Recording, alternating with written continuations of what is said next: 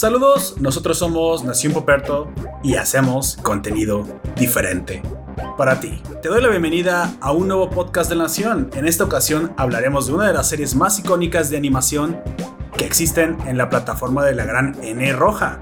Así es, no es Disney, piénsalo bien, N roja. No, no es McDonald's, tampoco, es Netflix, así es. Si tú fuiste de las personas que lo adivinaron bien, si no, tu mamá no ingirió suficiente ácido fólico. Apuesta por tu caballo favorito, porque comenzamos.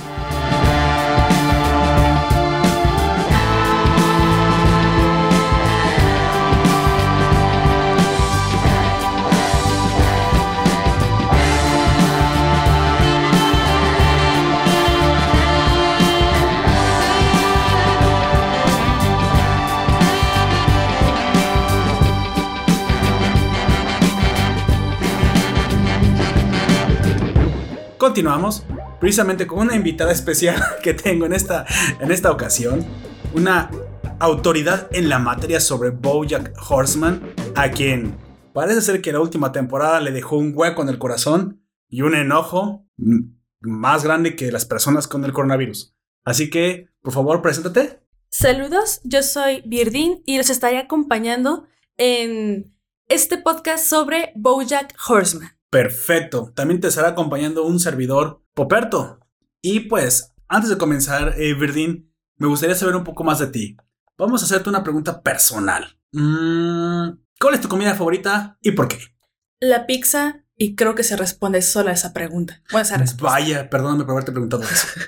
sí, creo, creo que sí se responde sola. Mm, yo creo que puedo decir que los hot dogs.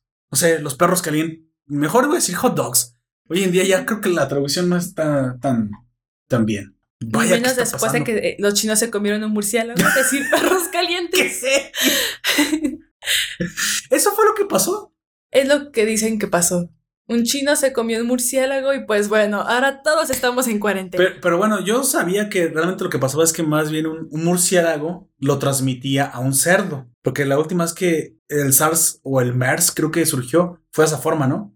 No es que directamente se coman el murciélago, creo que el murciélago es el que muerde un cerdo y la carne de cerdos es ingerida por humanos. Pues yo tenía entendido que los chinos sí se comían los murciélagos, sí hacían sopita de murciélago, aunque creo que lo que pasó en este caso fue que un murciélago se lo transmitió a...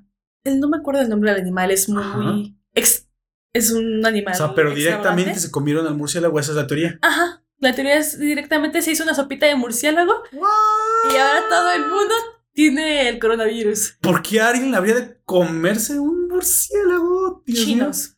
Si, si alguien en el público nos dice si se comerían una sopa de murciélago, supongo que nos dirían. Si no, pues. Bueno, tal mira, tal vez en birria. No, espera, no, que estoy chingo estoy diciendo. No, no, ya, ya, ¿por qué? Bueno. Son chinos, simplemente. Sí, chinos, chinos, chinos y se comen a los murciélagos tan bonitos, son como rotas voladoras, pero son como más bonitas, ¿sabes? Porque como tiene el hocico chato, parecen como puerquitos voladores. Bueno, sé, hasta que me muerda uno lo voy a dejar de ver bonito, yo creo. Pero bueno, Virdín, dime. Yo sé de, de fuentes fidedignas que a ti, en un principio, la serie de Bojack Horseman, que me la recomendaste un millón de veces para ver, te parecía una muy buena serie.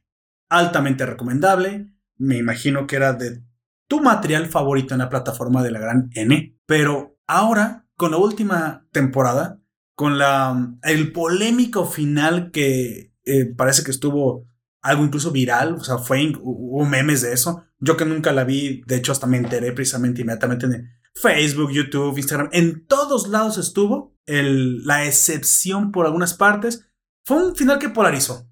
Unos les gustó, otros no les gustó. Parece más que la parte negativa fue la más predominante, supongo. Pero bueno, yo que no sé absolutamente nada de eso, obviamente no me puedo imaginar de dónde pudo haber venido una excepción de tal magnitud después de seis temporadas, porque digo, seis temporadas, está siguiendo una, una serie, nos pasó lo mismo con Game of Thrones, fue medio polarizador el final, pero hasta cierto punto era un final que cuadró con la serie, no fue tan malo, algunas personas lo de la Khaleesi volviéndose loca no les pareció tan buena idea, no sé. Pero al fin y al cabo Game of Thrones tuvo sus 10 temporadas y para bien o para mal, ahí no estuvo siguiéndola y siendo tremendamente exitosa, para bien o para mal. Pero voy a Horseman, yo no conocía gente que hablara nada malo, ni siquiera los polarizaba. Boya Horseman parecía que tenía un nicho tremendamente fiel. Entonces, para ti, que eras de hueso colorado, que ahora me vienes a decir en este, no, me vas a decir en este podcast aquello que pudo haberte causado este shock, me parece a mí, o al menos yo creo, que tuvieron que haber hecho las cosas muy mal. Basta. Muy mal. Pero bueno, antes que nada, en esta entrevista podcast también me gustaría preguntarte de entrada, porque pues yo no la he visto y no, no, me, no me preocupa que me spoiles, ¿eh? ¿Qué demonios es un Bojack Horseman? Bojack Horseman es el nombre del personaje principal. Es un caballo. ¿Es un pinche caballo? Es un caballo, exacto. Ah, humanoide. Sí, yo no he visto caballos en dos patas. Eh, la serie tiene animales humanoides porque... ¿Antropomórficos? Furros, básicamente furros básicamente, en donde son animales, pero actúan, hablan y todo como si fueran seres humanos. Y en realidad creo que esto era para poder hacer la crítica de una forma que fuera más agradable al espectador, porque no es lo mismo ver una crítica a Hollywood con todos los personajes como seres humanos. Allá sí ves a un perro, un gato, un caballo, que en este caso nuestro personaje principal ya lo hace un poco más llevadero más, fácil de ver esta crítica. Pero yo tengo una pregunta ahí. O sea, eh, ¿los animales antropomórficos son tomados como animales antropomórficos? O sea, ¿importa que sean animales? Porque a mí me daba la impresión de que realmente solo era como si fueran cosas visuales, como si fuera un tatuaje, como si fuera, o sea, realmente no importa que sean animales. Eso... No, realmente no. O sea, se pasa por encima, es, es, es como un guiño, como un gimmick visual, ¿no? Básicamente. Básicamente. De vez en cuando el personaje que es un perro, Peanut Butter, si olfatea o sigue la pelota, pero básicamente no, no importa que sean animales. Mira, ya tenemos comentarios precisamente durante el podcast y tenemos un oyente, Juan García, que nos dice, pues sí, básicamente son furros, así son los furros. O sea, pero yo sé que aparte en esta, en esta serie, eso no importa. Te lo digo porque de hecho acabamos de hacer un podcast sobre Beastars. ¿Conoces el anime? ¿O te suena? En Beastars son animales antropomórficos conviviendo, pero ahí sí importa incluso la cadena alimenticia. Los que son herbívoros se sienten todo el día amenazados por los que son carnívoros. O sea, nunca vas a ver, nunca vas a ver un carnívoro comiéndose una ensalada. No, Y dicho importa tanto que la parte animal a veces parece que son solamente animales conviviendo que pueden hablar. Parece más el Rey León que de verdad furros, o sea, pero Beastars es así. Pero a mí me dio la impresión de que Bojack simplemente eran, pues sí, los furros tradicionales básicos, gente como básicamente disfrazada, pero que a nadie, pero absolutamente nadie le importa que tengan forma antropomórfica los animales. No, para nada. De hecho, en las relaciones se puede ver un perro y un gato o... Ok, solo es un gimmick visual, es básicamente un arete, es, un, es, un, es una camisa que te pones un día y ya. Pero, dime, yo quiero saber por qué fue un imán de millennials. Y no por, por el lado que sean tóxicos o que sean niños rata, no, no, no. De verdad, o sea, yo, yo quiero ser una persona sin prejuicios. O sea, los que me escuchan hace tiempo en el podcast ya saben que yo digo lo que pienso y que soy duro con mis opiniones acerca de lo que de repente les gusta a los millennials. Pero en este caso, también soy moderado. Me gustaría saber qué es eso tan atractivo o qué era tan atractivo durante las primeras temporadas de Boya o se mantuvo todo el tiempo. Dímelo. O, o hubieron varias cosas también. Fueron varias cosas. A ver, ¿cómo eh, comenzó todo? ¿Cómo comenzó este maldito caballo? Todo comenzó. A meterse en, las personas. Porque. Pero eso escuchó muy mal para mí. A meterse en la televisión de las personas. Sí, ya, lo arreglé. Todo comenzó porque Bojack era. Eh, bueno, es una figura de Hollywood en esta serie. Y te muestra la típica crítica de Hollywood de que es un caballo que ya no hace nada, pero pues como estuvo en una serie muy famosa, tiene mucho dinero. Ah, fue un actor. Fue un actor. Y no cualquier actor, oh. sino el actor de la serie más importante de los noventas, Horsing Around. ok. Fue, era el personaje principal de esta serie. Eh, eh, él solía hacer caballeando. Eh, lo traducen más como retosando. Retos, retosando. Ah, bueno. Pero, pero horsing around. Entonces, eh, él tiene mucho dinero, tiene una gran mansión, tiene fiestas, alcohol, drogas. Demuestra lo que siempre hemos querido de Hollywood, ¿no? Que los actores se la pasan en fiestas, tomando alcohol y con muchas mujeres. ¿Y no? Probablemente sí. Es la es la, y es lo que te está mostrando esta serie.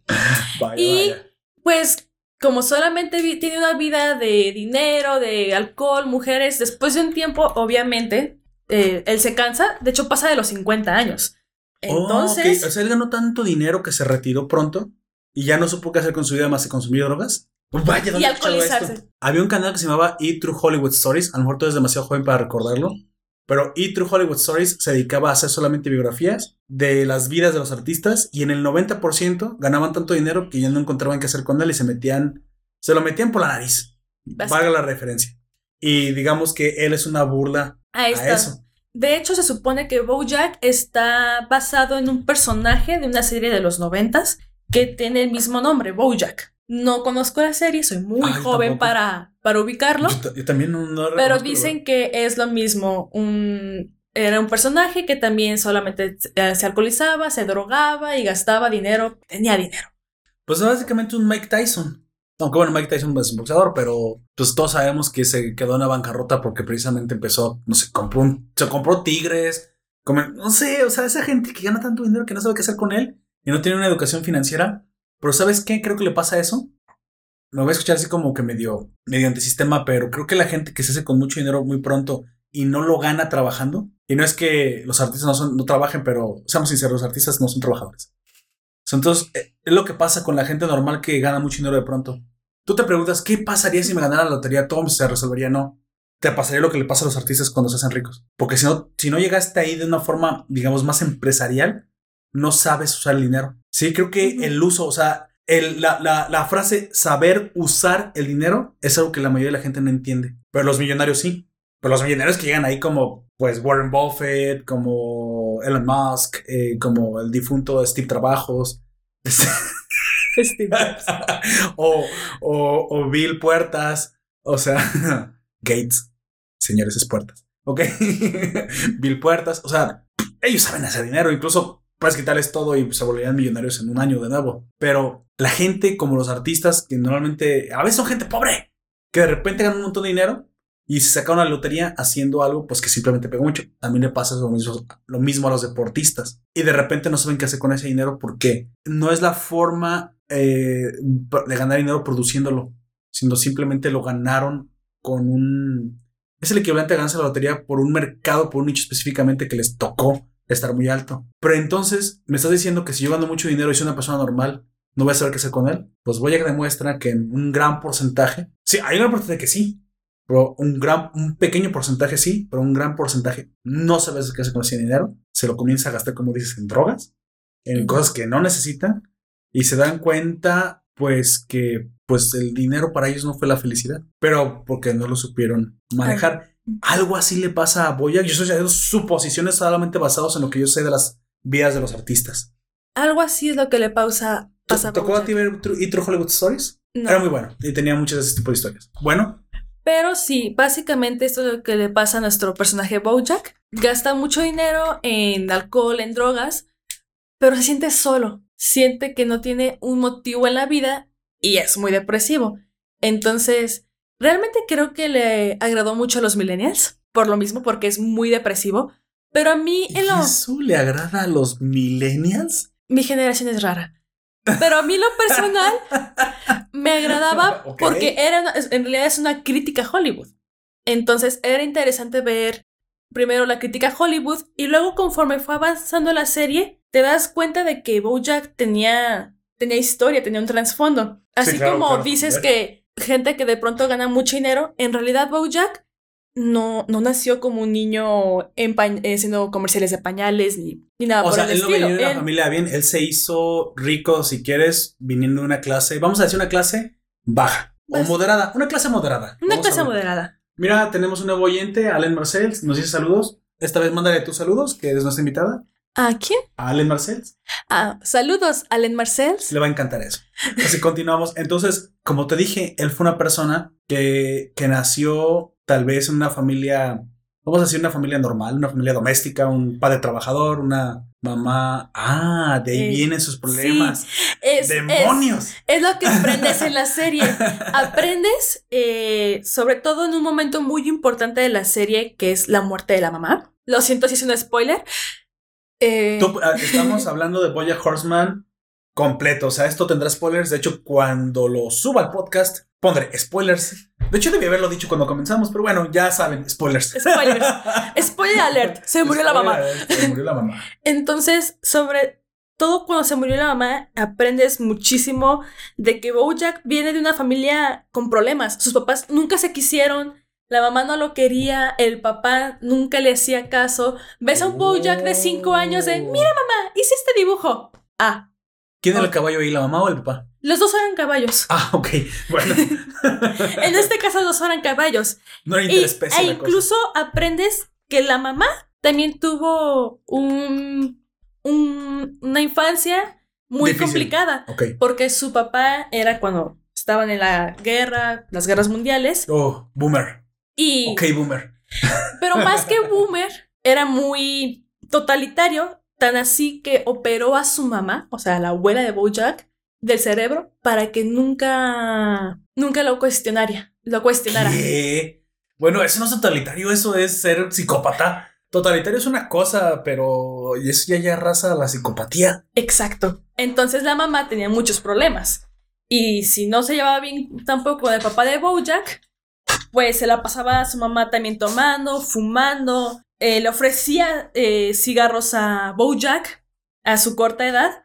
Pero aún así aprendes que Bojack de ahí no fue donde sacó sus problemas. Lo ves ya cuando es un joven, tiene a su mejor amigo Herb, que es una persona de bien, trabaja, empezó a hacer stand- stand-ups y su mejor amigo fue el que consiguió hacer la serie de Horsing Around.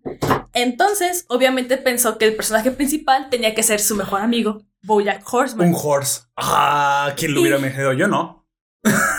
Y fue aquí donde Bojack salió al, al estrellato y ganó muchísimo dinero, puesto que esta serie era de esas series de, un capi de cada capítulo una temática diferente y se supone que cuidaba a tres huérfanos que se convirtieron en sus hijos. Entonces teníamos los o típicos... sea, ganó responsabilidad. Ajá, y tenemos los típicos programas de, ah, sí, no sé con quién voy a ir al baile de graduación, o el día de hoy se me cayó un diente. Entonces e- era, era una serie que en aquella época se supone gustó mucho por eso, porque pues en los noventas a la gente le gustaba ver series con temáticas diferentes cada capítulo. Mira, aquí tenemos un comentario precisamente de nuestro seguidor Juan García. Dice que Boyac agarró el cigarro y el alcohol siguiendo su estrella secretariat. Sí y no, recuerda Que en realidad el alcohol lo tomó en el momento en que descubrieron que Herb era gay, entonces quisieron sacarlo como productor de la serie. Entonces, para que. Bojack no se sintiera tan culpable de estar traicionando a su mejor amigo, quien era su maquillista le ofreció alcohol. Y fue aquí donde Bojack empezó a caer en. en Básicamente, entonces, me estás diciendo que quien torció a Jo- eh, fuera de que los detalles puedan a veces variar, porque las temporadas tienen mucho y es obvio que a veces pueden, eh, podemos recordar de forma diferente las cosas, ¿fue Hollywood quien torció a Boyack? O sea, Exacto. o sea, es, es- es algo triste. O sea, me estás diciendo que a pesar de la infancia que tuvo, que no fue un, un modelo a seguir, él logró superarse, pero lamentablemente el ambiente en el que se desarrolló se torció. Exacto. Pero yo tengo una pregunta aquí. Em, entonces, ¿vamos a sacar la responsabilidad de la persona? No, no, Bojack sabía que él era responsable, pero sabemos cómo es Entonces que se torció en Hollywood. se torció. Porque decir que te tuerce algo, alguien o un lugar. No, se sacar- torció en Hollywood. Ok. Pero él, de hecho, toda la serie siempre fue que él siempre le quiso echar la culpa a los demás. Y al final, en la última temporada, Típico. es cuando ya, sa- ya, ya acepta que ¿Crees que sí, por eso le gusta a los millennials? Porque le echan la culpa a los demás. Es la sociedad. Me hicieron así, es culpa de todos menos mía. ¿Sí? Ah, bueno, sí, ahí sí le dio un trago, al igual que el cigarro, pero en Pero no realidad... comenzó el alcoholismo. No, O estamos cuando- hablando de cuando ya comenzó una vida de cuando- alcoholismo fuerte. Sí, cuando Ah, ya empezó a hacer el Bojack que solo tomaba, se drogaba, fiestas, alcohol. Sí, porque como dice nuestro oyente Juan García, sí hubo una parte en la que él de chico tomó solamente un trago de niño. También Pero digamos que- cigarro, pero digamos que realmente eso no se, tor- no se torció ahí. O sea, de hecho, es normal que los niños experimenten. Inc- Incluso te vas a dar cuenta, muchas veces, o a ti te pasó, oyente, que le diste un trago a una cerveza cuando apenas ibas a tomar y dices, no, no, no, sabe horrible, eso no me lo quiero tomar. O tal vez eras un alcohólico desde la cuna, quién sabe. Pero yo en, en mi caso específico voy a hablar por mí porque es la única persona que puedo hablar 100%, de cons- constatar 100%. Yo al principio cuando me ofrecieron cerveza no la quería porque me sabía amarga. Cerveza de amarga. Sabe amarga, pero, eh, o sea, mírate, mi lógica de niño, ¿quién se toma esto? Sabe amargo. Ya cuando llegas a los 20 años, 17 años o a la edad que tú hayas comenzado a tomar en, en, en regla y no necesariamente te vuelves alcohólico, sino pues la tomas ya más, más constante, también como que la lengua cambia y el sabor ya no te parece tan desagradable y tiene el atractivo del alcohol, los efectos y bla, bla, bla, bla, bla, bla. Pero una cosa es que un niño pruebe, eso no lo vuelve adicto. Te vuelven adicto las circunstancias. De hecho, las adicciones tienen que ver con tu personalidad que es incapaz de resolver tu circunstancia. Y es culpa tuya. O sea, las circunstancias te vuelven adicto, pero es tu culpa no poder superar las circunstancias. Y ahorita nos dejan escuchar todos, ¿no? No, espero que no, porque nuestros oyentes tienen un excelente criterio. Así que por eso estamos hablando de Boyack. Yo sé que es polémica, pero refleja todo lo que está mal también en esta generación copito de nieve, que no es la pinche última coca del desierto y tienen que aprender qué es eso. Porque también tienen que entender que afortunadamente el mundo en el que hoy se vive es lo tienen todo, pero no para que se quejen de tenerlo todo, es para que tengamos más. ¿Dónde chingados están los Terminators? ¿Dónde están los otros voladores? Millennials, ustedes serán el futuro de la humanidad. ¿Dónde chingados está la cura del cáncer? Llorando por Bojack Horseman. Yo creo que sí. Yo creo que sí. Ahí está. Llorando por Bojack Horseman. Pero bueno, continúa. Entonces, sabemos que entonces Bojack no fue hasta que ya estaba en Hollywood, que ahora sí se volvió un alcohólico y drogadicto, que le falló a su mejor amigo, lo cual nos lleva a otro momento muy importante de la serie, que fue la muerte de su mejor amigo Herb, de cáncer, que ya cuando sabía que Herb se iba a morir fue a, disculparse Qué feo. y Herb se murió sin darle el perdón. Algo que siguió, esto es muy importante porque esto siguió a Bojack. Dios. Los lo vemos en las temporadas consiguientes a esa muerte, que sigue pensando en Herb, sigue pensando en su mamá, O sea, Pero- eso fue lo que lo marcó.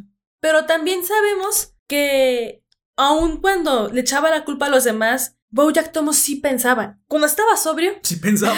Sí, sí, sí pensaba y de hecho eh, algo que también le gustaba mucho a mi le gusta mucho a mi generación eran los diálogos profundos sobre la vida, sobre los errores, sobre qué es qué estoy haciendo, qué quiero hacer.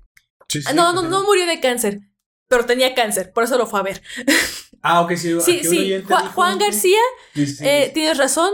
mm, Bojack no murió de cáncer, pero tenía cáncer, por eso Bojack fue a, a, a ver a su amigo, O porque sea, el amigo fue el que tenía cáncer. No murió de eso. no murió. Pero eso fue la causa del reencuentro. Ok. Porque pues era su mejor amigo, eh, fue el que lo lanzó al estrellato y que de hecho solamente había hecho... ¿Y por qué nunca lo perdonó? Digo, ya cuando estás en el. En la, supuestamente, ya cuando estás al borde de la muerte, ya nada te parece importante, incluso las ofensas más graves. Eh, creo que aquí recae algo de las cosas No llegó ni con rencoroso. que no me gusta de la serie. Te muestra que las personas no perdonan, las personas siempre te van a criticar hasta el último momento. Entonces, Caricaturizan a las personas, porque eso no es una persona. no, obviamente nosotros sabemos Mira, que en la vida incluso- real sí existe el perdón. I- ahí Incluso no lo que se hace de lo peor, cuando estás agonizando, hasta por una cosa que se llama perspectiva, cuando las cosas te las ponen en perspectiva, es más, mira, no, puede que no sea una perspectiva así de este tamaño. Si tú estás acostumbrado todo el tiempo a, eh, iba a decir una barbaridad, igual la diré, no importa. Si tú estás todo, todo el tiempo acostumbrado a tomar o comer en platos pequeños, como cuando eres niño, cuando creces y pasan los años y ves en los platos infantiles y, vasos infantiles en los que comías, te dices, no era nada, son extremadamente pequeños. Bueno, puse un, un- ejemplo suma- sumamente infantil, porque eso es una comparación física. Y obviamente la perspectiva es tuya, tú creciste, te volviste un monstruo a comparación del niño que eras. Bueno, lo mismo sucede con las situaciones. Hay una situación que te puede parecer dramática y conforme creces y vives situaciones más dramáticas, la anterior básicamente era un juego de niños que no sabes por qué demonios te preocupabas.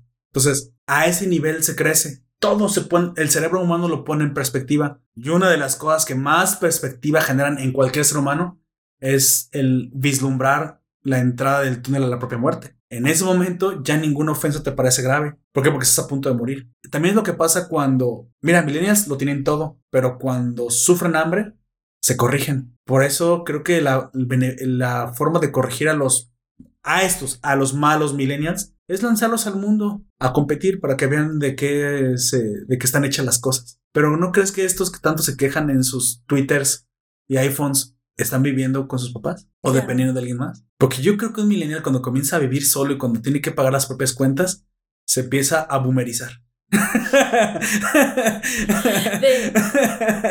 en la casa hay comida. El problema de Boyack fue este triunfo precipitado que tuvo y que y el crecimiento personal no lo acompañó. ¿Crees también fue parte del problema que él vivió? Sí, creo que tuvo mucho dinero. Muy pronto. Muy pronto. Y pues empezó a gastarlo como cualquier estrella de Hollywood. Pero ya para cuando se dio cuenta, o sea, esto fue a los, sus veintitantos, ya para cuando se dio cuenta, después de los cincuenta, se sentía vacío de qué he hecho de mi vida. Además de que solo había hecho Horsing Around. como buen millennial no tiene familia tenía a su mamá, la cual después murió, y después supimos que tenía una media hermana. Oh, pero él, él no tenía una familia, él no había formado una familia. Pues ya saben, millennials, sigan pensando que los perros son sustitutos de los hijos. Tenía una novia, que ya después solo era su amiga, pero que también era su representante, que es un personaje, yo creo, de los más salvables en esta serie, que es Princess Caroline. Princess Caroline es una gata. Ah, es la gata. Sí, es la gata. Oh, por Dios. La cual. Sí, la he visto en todos lados, en esa, gata. Eh, también desde su juventud eh, fue novia de, de Bojack. Fueron novios muchísimos ¿era, era el años. de su vida? Exacto. Pero a diferencia de Bojack, Princess Caroline, desde los veintitantos, ella luchó por su puesto. Ella inició siendo la ayudante, la que traía el café, la de. La que, ah, ah sigues aquí. ¿Cuál era tu nombre? Eh, Carmen. Gata Rosa. Exacto. Entonces ella inició así y con su trabajo y esfuerzo llegó a ser la gran representante que es en este momento. Oh. Después terminó con Bojack porque pues, amiga, ¿date cuenta?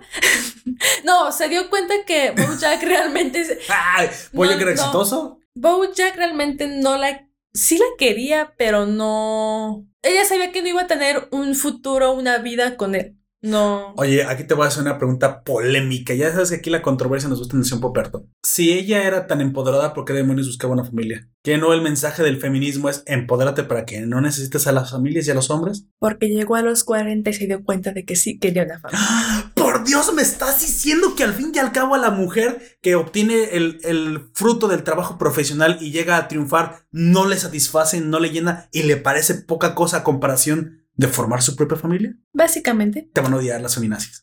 No, no, porque te haya sido muy importante, quiere decir. Creo que es lo que te muestra Princess Caroline. Eres una alienada. que no porque tengas triunfo en tu trabajo no quiere decir que no, no tengas que llegar a la, casa y tener a alguien. Además, sí, ella desde pequeña sí había querido una familia. Entonces, aunque llegó a, a cumplir su sueño del trabajo, pues también quiere cumplir su sueño. Ahora yo voy a reforzar un poco lo que acaba de decir Verdin, y es que yo sigo a un psicólogo, psiquiatra, gran orador, una eminencia en el campo de la psicología y de la psicología conductual de parejas aparte, llamado Jordan Peterson, y él dice que precisamente una vez en una entrevista, él es un, por accidente, acérrimo defensor de la psicología, supongo, de la genética humana Digo, como te dicen que los hombres y las mujeres se pueden percibir como quieren, él dice, ah, espérate, no, ciencia. No, no se puede. o sea, tu discurso de odio me ofende. Pues sí, pero la ciencia es la ciencia. Dios mío, entonces eres un activista de derecha. No, soy un científico. ¡Qué chingados! No. Ciencia, te lo presento. bueno, él dice, como es eh, un gran psicólogo en psicología conductual, dice precisamente que en sus múltiples estudios él pone un ejemplo, de hecho, no, no revela el nombre de la clienta, pero dijo que una clienta fue con él casi llorando y le dijo que, que pues ella quería renunciar a su trabajo y no sabía qué hacer. Y dijo él, ¿y por qué no renuncias? Pues porque me acaban de ofrecer ser socia de la firma en Nueva York. Básicamente las mujeres más exitosas de Estados Unidos. No revela el nombre. Y le pregunta, ¿y por qué demonios quiere renunciar a eso? Pues porque tengo 40 y no tengo hijos. Entonces él dice, lo que pasa es que no es que las mujeres estén diseñadas para estar en la casa y tener hijos. No, es porque les llena a un grado que al hombre jamás le llenará. Tienen la bendición, la gran ventaja de que, que las familias llenan. les satisface a un nivel que el éxito profesional les parece poca cosa. Al contrario, chingados los hombres, que con las con el éxito profesional parece que algunos nos conformamos, pero las mujeres no, quieren más. No es, no es al revés. Una familia no es querer menos, es querer más. E incluso dice, esta mujer termina renunciando, dejando el puesto porque no quiere trabajar 20 horas al día, porque eso es lo que se requiere para el éxito. Y era tremendamente exitosa, trabajaba al mismo nivel que los hombres. La pregunta es, no es porque ella trabajaba al mismo nivel que esos hombres, sino porque había demonios hombres, demonios hombres, ¿qué acabo de decir? porque demonios había hombres dispuestos a trabajar 20 horas? Bueno, porque el sacrificio corre por las venas masculinas. Pero ella no estaba dispuesta a sacrificar su vida. ¿Están pendejos? Para nada, eso no me satisface, quiero más en la vida y el éxito no me, no me completa. Básicamente así es como funciona. ¿Cuál es el discurso? No tengas familia porque eso es lo menos. Uy, perdóname. Eso es lo más difícil. Y lo que más termina llenando, llenando a una mujer. Ahora, retomando, muy probablemente eso es parte de la psicología de princesa. ¿Cómo se llamaba esa la que traía Princess Caroline. Ah, ¿ves? Me pasó, me pasó lo mismo. Princess Caroline me estás diciendo entonces que ella se ganó su éxito y en un momento de su vida le pareció que voy a ignorar a la persona para compartirla ya que no, no veía tal vez la continuidad de una familia con las mismas esperanzas o con las mismas ganas que. Exacto. ¿Estoy en, lo, correcto? Sí, ella. Vaya, le voy entendiendo. ella veía a Bojack borracho todos los días, dragado todos los días. en cambio, ella. De que, ¿qué película quieres hacer? ¿En qué serie estamos? O sea, vio que no. o sea, era profesional. ella era profesional. Y de hecho, después quiso. O sea, tuvo otro novio, un ratón. Que aquí vemos que el ratón sí era el perfecto padre se llevaban muy bien, se veía que iba a ser un padre amoroso, pero se dio cuenta que realmente no quería una pareja, solo quería tener, tener un hijo. Así que adoptó una niña, un erizo. Vaya. Y logró ser mamá Mientras que siguió siendo una mujer muy, bueno, una gata, muy exitosa. Pero hablamos de Kiki, lo de gata es básicamente. Sí, una, una mujer. Un sombrero. Muy exitosa, empoderada. ¿Por qué crees que han enfurrecido algunos personajes por hacer el atractivo millennial? Básicamente fue el, clickbait. Porque no parece ser parte importante de la serie. ¿eh? Creo que era más para poder hacer la crítica. Era como el mame. Es como si fueran los Simpson amarillos. O sea, que no tienen la menor pinche importancia.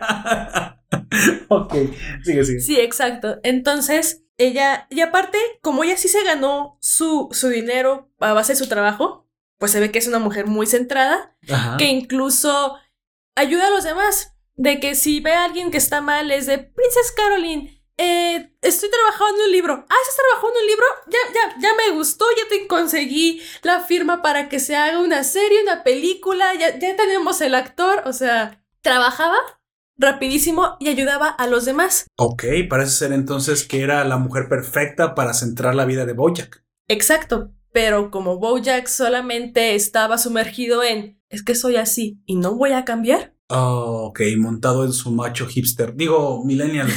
Sí. Entonces, pues sí, Princess Caroline dejó de tener una relación con él, pero siguieron siendo muy buenos amigos e incluso siguió siendo su representante y siguió ayudándolo. Porque una vez que Bojack dijo, bueno, quiero volver a actuar, Princess Caroline le consiguió un papel en la película Secretariat. O sea, todavía, después incluso de que pues, se había reunido con él, todavía siguió pues, siendo su amiga, básicamente.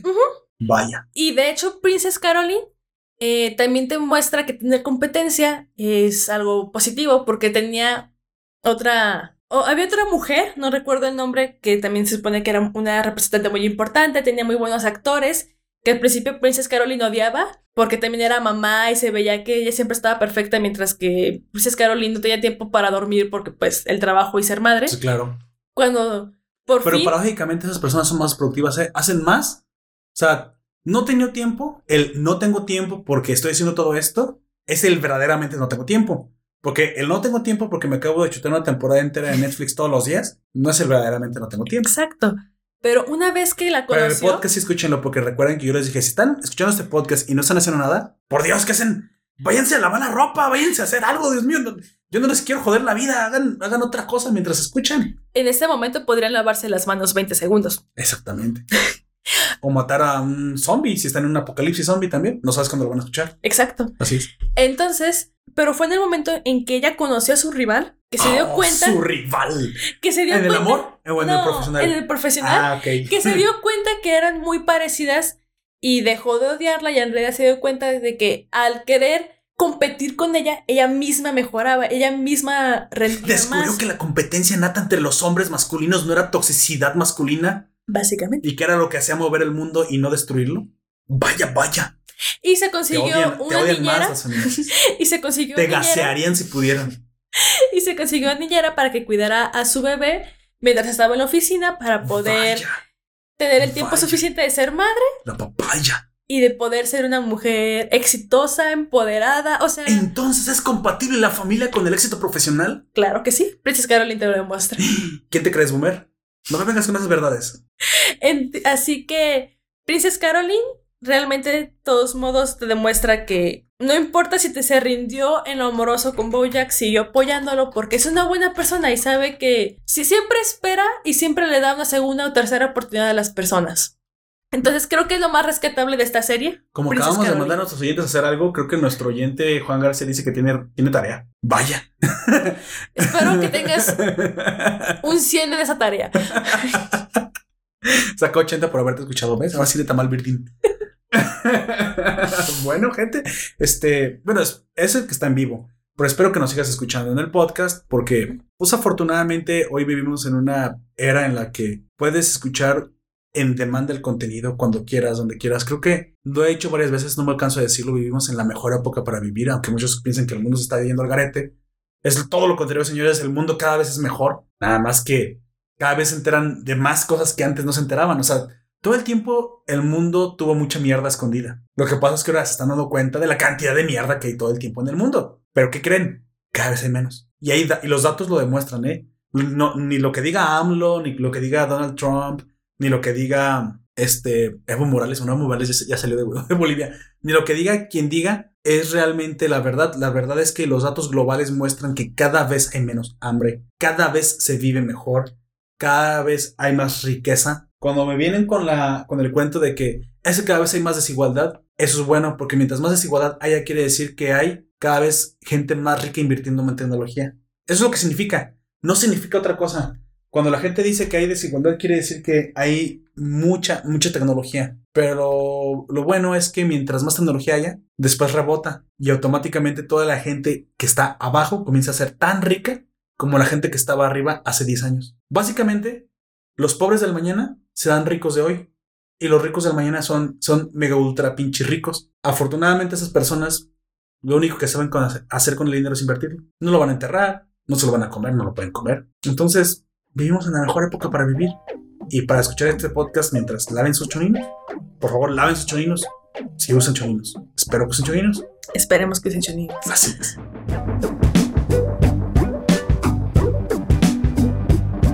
Bueno, Entonces, Nada más te voy a interrumpir una última vez con esa- una pregunta sobre esa serie. ¿Qué pasó entonces cuando Bojack vio por perdida, ya por fin, si quieres, ya no le rogó o ya no quiso, o ya lo cortó, ya no sé qué demonios pasó con, con esa relación? ¿Cuál fue su reacción cuando ella por fin se vio vencido con él? Su punto de vista, porque eso no me lo has contado.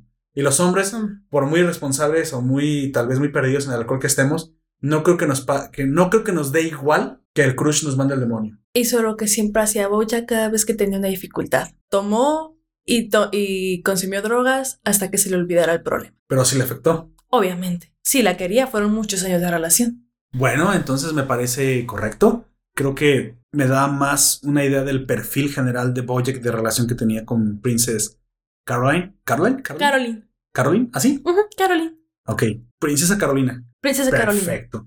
A ver, hasta ahorita me contaste un trasfondo psicológico de Bojack, a dónde se fue todo este armando desde su crecimiento hasta, hasta cómo se torció. Me estabas contando también un poco más de la vida de Princess Caroline. ¿Hay algo más ahí que decir que me ibas a decir? Mm, prefiero guardarlo cuando ya estemos en la época final. Ok, aquí normalmente yo te diría, vamos a, a ir punto por punto, pero como también mi idea no es que narres toda la serie, porque aparte es imposible contar todos los detalles, dime cuál es el siguiente momento de inflexión de la historia. No importa que, de hecho a mí no me interesa que digas temporadas, o sea, la- las temporadas solo son una división cronológica. Ujú. Pero sabemos que las historias se cuentan de situación en situación, no de episodio en episodio. ¿Cuál fue la, si la siguiente situación fuerte en la vida de Boya? La muerte de Sarah Lynn.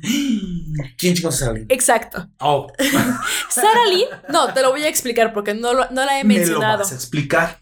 Sarah Lynn era la menor de los actores que hacían de huérfanos en la serie de Horsing Around. Oh. Sarah Lynn entró al mundo de Hollywood a la tierna edad de 6 años. Bien. Y como critica Hollywood, se mostró una Sarah Lynn que, como entró desde pequeña, fue creciendo y la fueron eh, sexualizando, explotando, entró al alcohol, a las drogas. Y a los 30 años, Sarah Lynn ya era un desastre. O sea, era Macaulay Culkin de. Algo más como Lindsay Lohan. Ah. Tenemos a, a nuestra Lindsay Lohan. Sarah Lindsay Lohan. Oh, por Dios. Solo- Hasta el nombre. Si lo dicen al revés, es Lindsay Lohan. No sé qué eran, pero era muy gracioso. Y tenemos Mm. que Sarah Lynn murió en el hombro de Bojack después de haber pasado como un mes los dos juntos todos los días tomando y drogándose hasta que su cuerpo ya no podía más. Ah, o sea, ella se veía envuelta por estas fiestas, estas, esta vorágine de perdición en la que se aventaba. Sé que de la serie se aventaba en su casa con alberca. O sea, es una, una casa muy bonita y así de lujo hollywoodense, pero días, o sea, semanas en la juerga. Sí, solo que en este caso ni siquiera fue en la casa de Bojack, sino que los dos se escaparon, iban en un coche, dormían en moteles y todos los días se alcoholizaban, se drogaban. ¿Estaban juntos iban- o solamente eran drug addict pals? O sea, Eran drug addict pals, aunque Bojack sí se llegó a dar una vez a, a Sarah Lynn, pero Ah, de ahí ya solamente eran... pues eso no era lo importante. Lo importante eran como cómplices de juerga. Ujú. Perfecto. Solo que Sarah Lynn antes de ese mes había estado ya en rehabilitación y ya había dejado un mes la, O sea, ella las estaba drogas. limpia. Ajá, ella ¿Y por estaba qué limpia. recayó? Porque Bojack era una mala influencia. influencia. Entonces... También la influencia es mala gente. Sí. Entonces, y como, aparte como buena adicta, de todos modos duró muy poco libre y otra vez ya quería volver a... Pero acuérdate que la adicción dura mientras también el ambiente te ayude. El- Boya pudo haber sido una buena influencia y no llevar a la muerte a Sarah Lynn. Pero no lo fue y es por eso que la muerte de Sarah Lynn es uno de los momentos más importantes en esta serie y que la sigue hasta el final. ¿Ese más o menos en qué momento de la serie es? Es el final de la tercera temporada. O estamos hablando de literalmente el ombligo de la serie, o sea, la mitad. Sí. Aunque no sé si el ombligo está en la mitad, la verdad. No, sí, sí fue porque fueron seis No, temporadas. yo, yo hablo de Ah. anatomía. No sé si el ombligo está en la mitad, pero, así se le dice. Pero diríamos que, que el ombligo de la serie es la muerte de Sarah Lynn y es algo que marcó muchísimo a Bojack porque pues él la vio desde que tenía seis años. O sea, su responsabilidad le cuesta la vida a una persona cercana. Y eso lo marca más aún. Exacto. Y más porque como murió en su hombro, en un planetario mientras le decía, sabes, si no hubiera sido actriz, hubiera sido arquitecta. Yo quería estudiar. Entonces, Pero estaban súper drogados ahí o qué?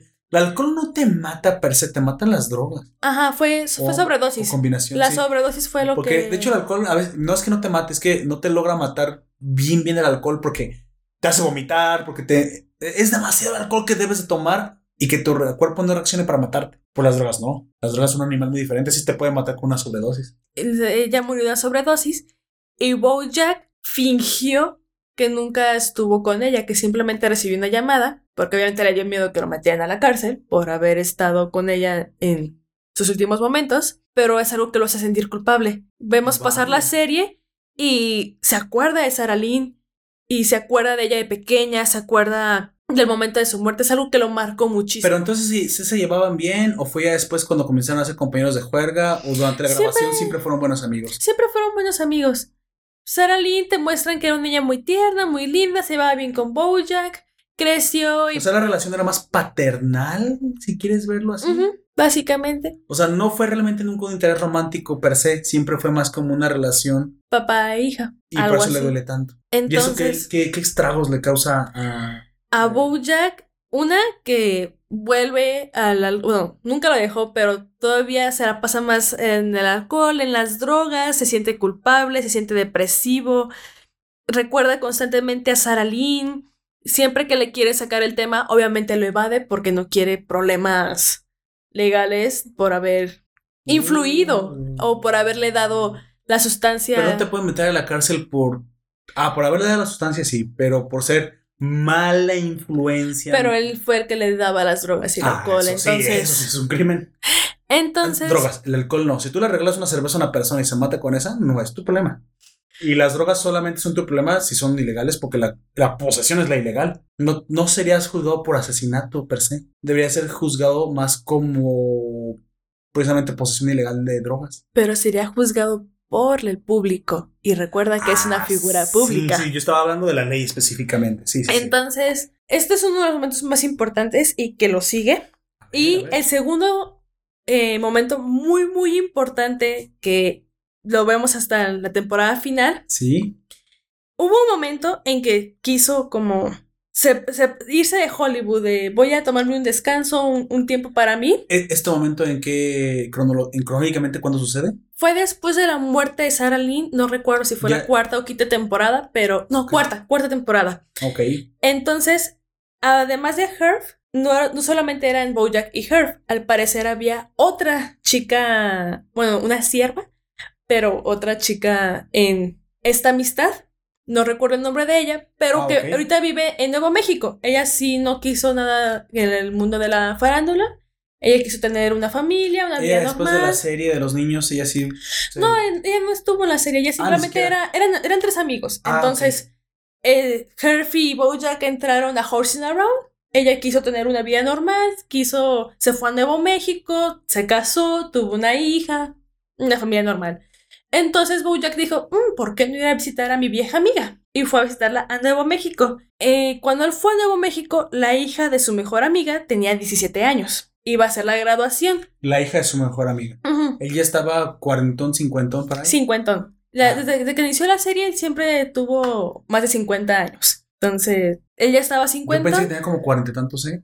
Yo no, creí No, que está. De hecho, es algo que te dicen que se ve más viejo por el alcohol, o sea, los tragos del alcohol, de las. Pues que no se medí las edades caballo. Además. Me es difícil saber cuánta edad tiene. Yo pensé que era más joven. Al Pero- contrario.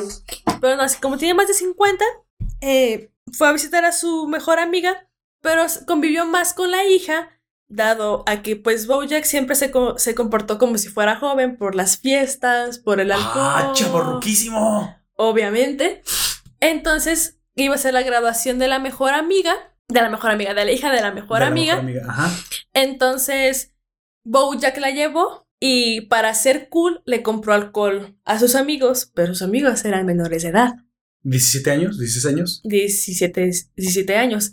Y uno de ellos en Estados Unidos, recordemos Sí, que son ya muy... están bien macizos a esa edad. Pero en Estados Unidos la ley Ey, Y es que uno de ellos se intoxicó, entonces lo llevaron al hospital. Pero obviamente Bojack no se podía ver envuelto en esto, porque como él sí era mayor de edad y le compró alcohol a menores de edad, aquí sí había problemas legales. Entonces Bojack se regresó a, a la casa. Después llegó la hija de la mejor amiga y se metió al cuarto de Bojack.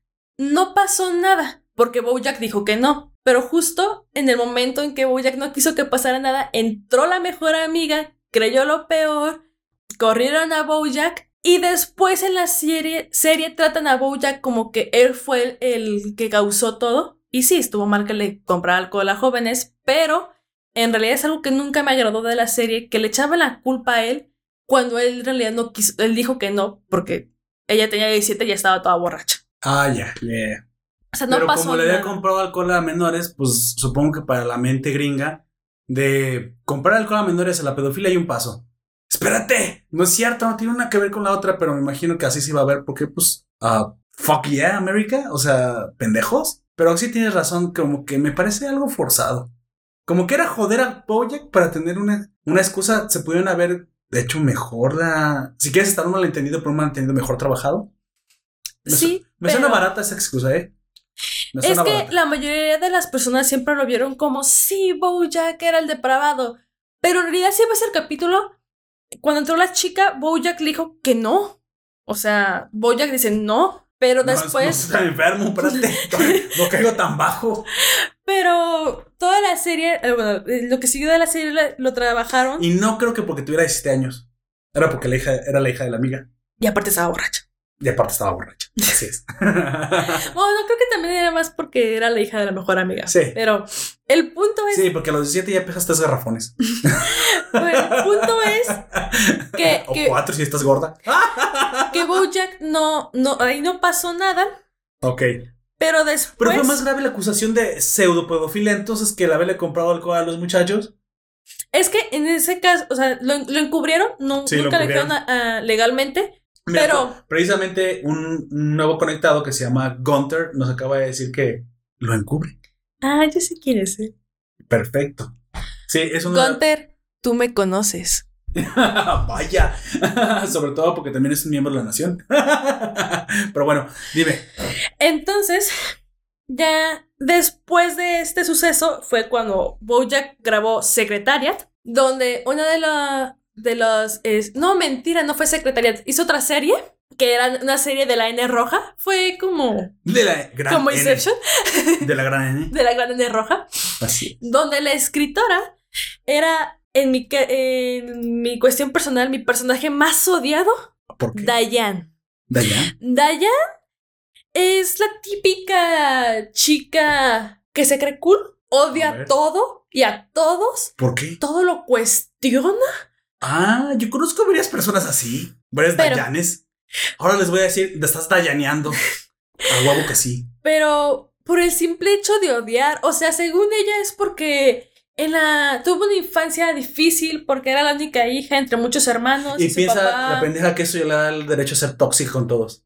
básicamente, Ah. porque la molestaban, en-. Ay, güey, perdón. la Sigue. molestaban en la Sigue, sigue. escuela, tuvo una infancia difícil. Este coronavirus tan raro. En- entonces, sí, sim- simplemente ahora odia todo y todo lo cuestiona y se supone que ahora es la actual mejor amiga de Bojack. O sea, se juntó con una mujer súper tóxica, siendo que su condición. Ah, ok. Estamos hablando de que ellos se. Dios, Dios los hace y ellos se juntan. Y Diane eh, fue la escritora de esta serie. Secretariat. No, Secretaria Ah, fue una película. Fue una Fue, película. otra, fue otra serie que hizo después. Entonces, pero en esta serie, Diane quería como mostrar todo su odio. Y sobre todo, ¿Pero contra qué? ¿Contra el mundo? En este ¿Contra- caso era contra Bojack porque ella sabía que Bojack había hecho algo, lo de Nuevo México, pero Bojack nunca le contó bien qué pasó. Entonces Diana era como, cuéntame. Y Bojack como, ¿Y qué? ¿Eso qué le importa ya? exacto, exacto. Ok, ok, ok. Lo siento, odio mucho a Diane ok. porque nunca entendí su, ¿Motivación? su motivación para tanto Tóxica, odio. odia- se odia a sí misma. Esa es la motivación. Es, lo que pasa es que no has estado en nuestros podcasts, pero hemos precisamente llegado a la relación de que las personas tóxicas se odian, se odian a sí mismas. Por eso odian a los demás. Les molesta que tu felicidad porque no son felices y no están dispuestos a aceptar que no son felices. Por eso, mis perros es mejor que tus hijos. No, sabes que no, no es cierto. Nunca compares un ser humano con un animal, bastardo o bastarda, dependiendo de quién sea. En este caso, Diane es una típica millennial consumada por el odio. Y que en la serie se empezó a poner la situación para más o menos simular lo que ella cree que Bojack hizo, pero que nunca le contó. O sea, lo empezó a presionar. Entonces Bojack, ¿Y, ¿y para qué querías saber? porque es Dayan. Y Dayan quiere saber todo, y Dayan quiere criticar todo, y así. Es, Ok. es, es el personaje de Dayan. Ok. Dayan además estuvo casada con Mr. Peanut Butter, que es otro artista. ¿A quién? Mr. Peanut Butter. O sea, Es un labrador. ok, supongo que peanut butter es el color que tiene. Sí. Ah, ok, perfecto. Es un labrador, pero él es todo lo contrario, es muy feliz, siempre está saludando gente y, y todo. ¿Y por qué demonios alguien tan jovial y tan carismático y probablemente presumo positivo en la vida se habrá casado con una urraca tóxica? ¿Qué pedo? ¿Se aplicó la de los opuestos atraen o qué? Al- algo así. Y de hecho, Dayan lo dejó porque, pues, ¿Eres, eres demasiado positivo o qué? básicamente. Demonios. Y después, cuando él tuvo otra novia, lloró porque lo vio. O sea, Dayan es. Eso Está Dios, mal. Dayan está mal. Te cuento solo para que veas que Te Dayan creo. Te lo creo. está mal. Entonces presionó tanto a Bojack que Bojack, entre sus recuerdos y la grabación, casi mata, eh, o sea, empezó a ahorcar a su coprotagonista. La escena requería Requer- estrangulamiento. Requería eh, que hubiera forcejeo, no estrangulamiento, Ah, pero casi la... Y en ese, en esa actuación casi sucede un accidente. Ujú. Ok. Entonces fue cuando ya Bojack cayó como que en, en lo más profundo de lo que podía caer, porque Sí. casi mata a alguien. Suena que se fue al, al fondo del, del abismo.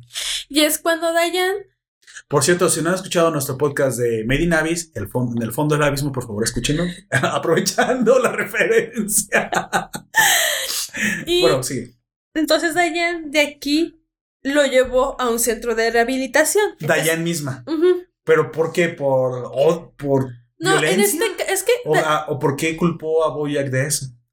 porque ella nunca supo la verdad, pero supuso que Bojack había hecho algo malo porque según ella conocía a Bojack, entonces sabía que había hecho algo malo. Bojack es como, digo, Diane es como, yo te conozco, sé quién eres y sé qué vas a hacer. Y te voy a criticar por eso y voy a criticar todo. De hecho, ella trabajara, trabajaba para un blog por lo mismo, porque pues hacía un blog de cosas que odiaba, cosas que... de las ¿Y en ese momento Boyack reaccionó así o, o le sucedió este accidente en el set por las drogas? No, le sucedió más ahora por cuestiones psicológicas. Entre los recuerdos de lo que le pasó en Nuevo México, Sarah Lynn y, Ansiedad combinada con depresión. Tal vez y hay una Dayan haciendo de que Ok, cuéntame, sí. cuéntame, pues. Esa mierda lo superó completamente. Otra serie de Lana Roja, por cierto. Pero, Que odio, por cierto. Ya Pero- sabrás por qué. Pero, pero esa es sí, sí. otra. Esta mierda me supera. Sí, tu maldita serie de Netflix es lo que me supera. Chingado, ¿por qué haces pura basura? Ay, ya me acordé. Porque ese es tu público. Sigue. Pero entonces, eh, todos modos, Dayan sí aprecia a Bojack, que es Tengo problemas de ira como Boyack también. Así que- me voy a internar, por favor. No, entonces lo llevó a un centro de rehabilitación y este es el final de la quinta temporada. Ah, Entonces es por eso que tenemos tantas expectativas en la última temporada. Se supone que en ese centro de rehabilitación, Bojack, entonces, es lo que yo sabía. Alguien me había dicho que es que al final de una temporada, que no era la última, se veía como que ahora sí él iba a arreglar su vida. Era cuando precisamente Dayan lo llevó al centro. Mm. Mira, ahora lo sé. Fíjate. De hecho, yo no he visto la serie, pero con lo que tú me estás contando, me- o sea, el mapa conceptual me parece perfecto, me parece fenomenal. Y básicamente me estás contando todo. Yo, yo relleno el resto con mi mente y con lo, con lo demás. Pero ahora entiendo tantos memes. yo no entiendo por qué gente- tanta gente se quejaba de que el final de la quinta era para dar una pauta a que la sexta fuera una reconstrucción, un florecimiento. O sea, básicamente es The Darkest Night para renacer en The Brightest Day. Pero ese pinche Brightest Day se quedó como una tarde de ocaso que simplemente no terminó por florecer. algo así. A ver. Digamos que la sexta temporada la dividieron en dos. Prim- Primero nos dieron la mitad de, de la temporada en enero y luego nos dieron del año pasado y luego nos dieron la otra mitad de la temporada. Y en la primera mitad de esta última temporada vemos esperanza en Bojack. Vemos que efectivamente se, esté- se está rehabilitando. Pagó una gran cantidad de veces el mismo tratamiento de rehabilitación hasta que por fin logró dejar el alcohol, las drogas. Ya, ya por fin vemos que Bojack tiene, tiene ganas de ser alguien diferente. Y para esto decide irse con su media hermana, que está estudiando en universidad, y consigue un trabajo en esa universidad.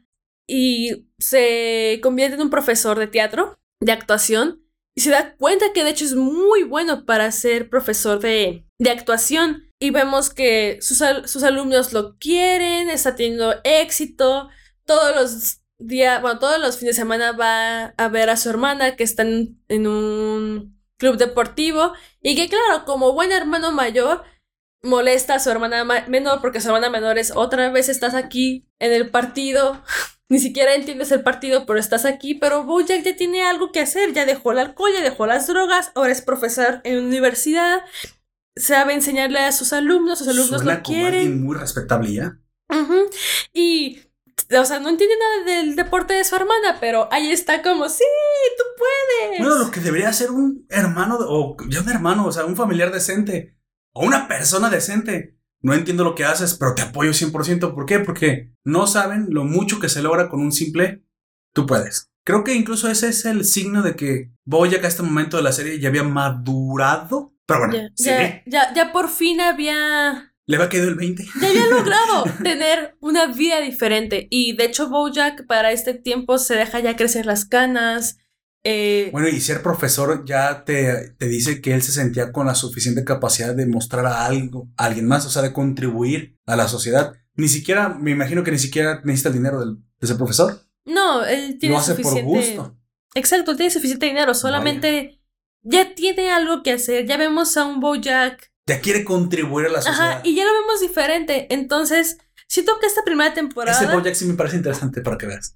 Siento que esta primera temporada ya, ya vemos en, en un, ok, me mostraste un Bojack que es drogadicto, que se la pasa en fiestas, es depresivo, no, no- no tiene nada, vemos puntos de inflexión en la serie, pero también aprendemos el, el trasfondo de Bojack, su infancia, su mamá, o sea, ya aprendes Ujú. esto de Bojack y por fin ves como, aunque tengas todo tipo de problemas y lo que sea, puedes cambiar, o sea, es, es lo que uno cree, ¿no? De, ah, por fin Bojack ya va a tener un final feliz y, y aprenderemos que no importa qué, qué tan malo o cuántos problemas puedas tener, siempre los puedes solucionar y siempre puedes cambiar si tú quieres cambiar. Y era algo que yo creía que Perfecto. era perfecto para mostrar en esta Y- y serie, la perfecta moraleja, ¿eh? dado que era una serie que la veíamos los millennials, entonces siento que mi generación es mucho de querer silenciar, criticar, eh, cancelar a las personas, cuando no, realmente las personas pueden cambiar, somos seres humanos, Sí. Ten- tenemos la capacidad de aprender de nuestros errores y cambiar. Y, era algo que parecía que te iba a mostrar este final de serie, te iba a mostrar de que Bojack cambió y va, y va a ser diferente. Ok.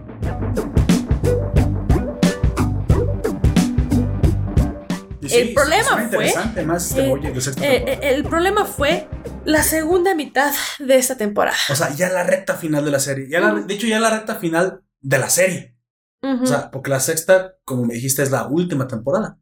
Sí, entonces ya en la recta final, desde la primera vimos que había unos periodistas que querían investigar la muerte de Sarah Lynn. Entonces, para esta segunda temporada, no solo encontraron la verdad de Sarah Lynn, sino encontraron lo de la hija de la mejor amiga del Nuevo ¿Y- México. ¿Y, y cómo lo sabrían? Porque empezaron a hacer preguntas, empezaron a investigar y sobre todo llegaron a Mr. Peanut Butter, que él siempre espera lo mejor de las personas y les dijo, ah, sí, pasó esto y esto y esto y pues sí.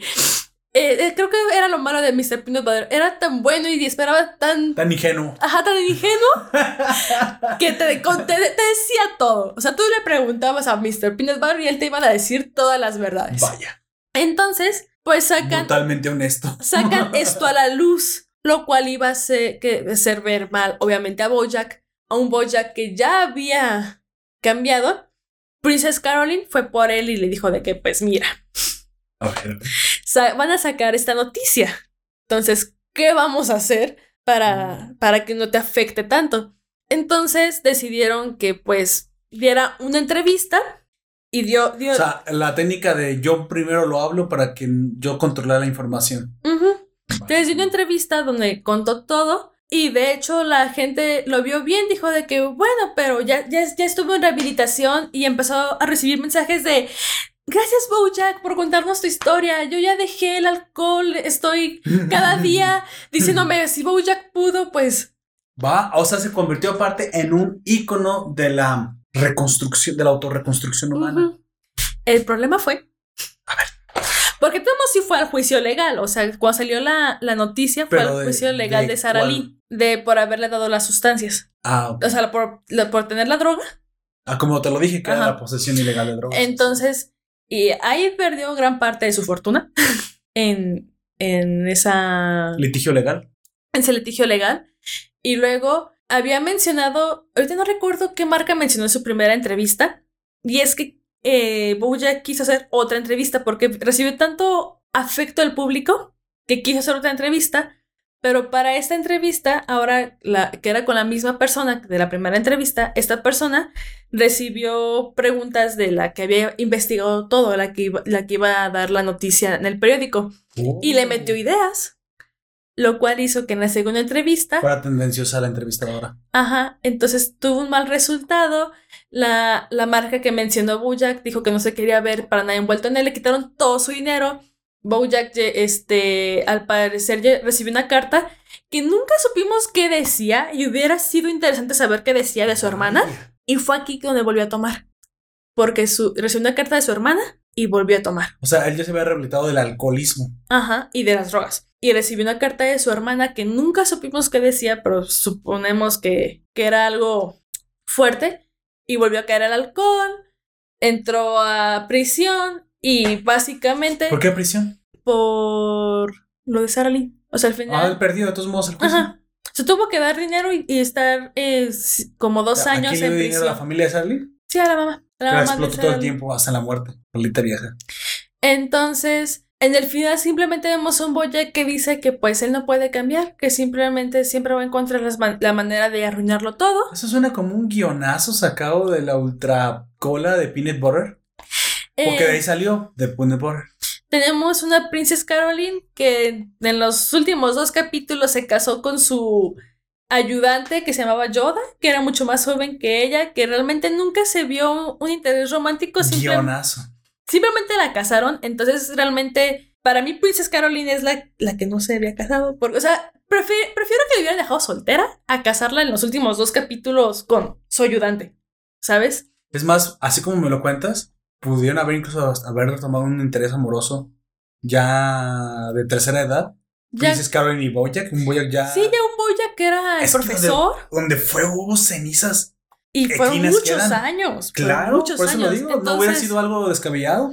Pero no, en- en- eh, quisieron regresar a Bojack a, a sus inicios, a no, realmente Suena no puedo cambiar. Es más, es hasta difícil que una persona la vuelvas a. O sea, tan difícil es sacarte de la mierda como meterte en ella después de haberte reformado, ¿eh? No es fácil torcer a una persona ya después, incluso. O incluso si estás bien formado, tampoco es fácil llevarte. O sea, tienes que tambalear. Pero si él ya había salido, eran las bases más fuertes que puede tener una persona.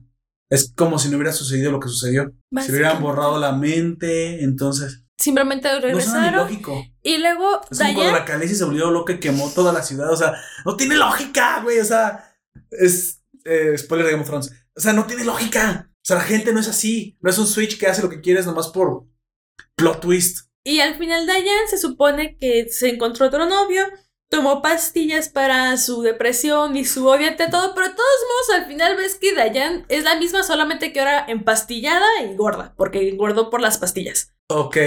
Y no cambió. Y no cambió, siguió como... Y ahora es peor porque eres gorda. Entonces tenemos a un Bojack que no puede cambiar, una Diane que es como, ah, bueno, me casé y así, y, y ya, y se acaba la serie. Entonces es como, no, hasta la primera...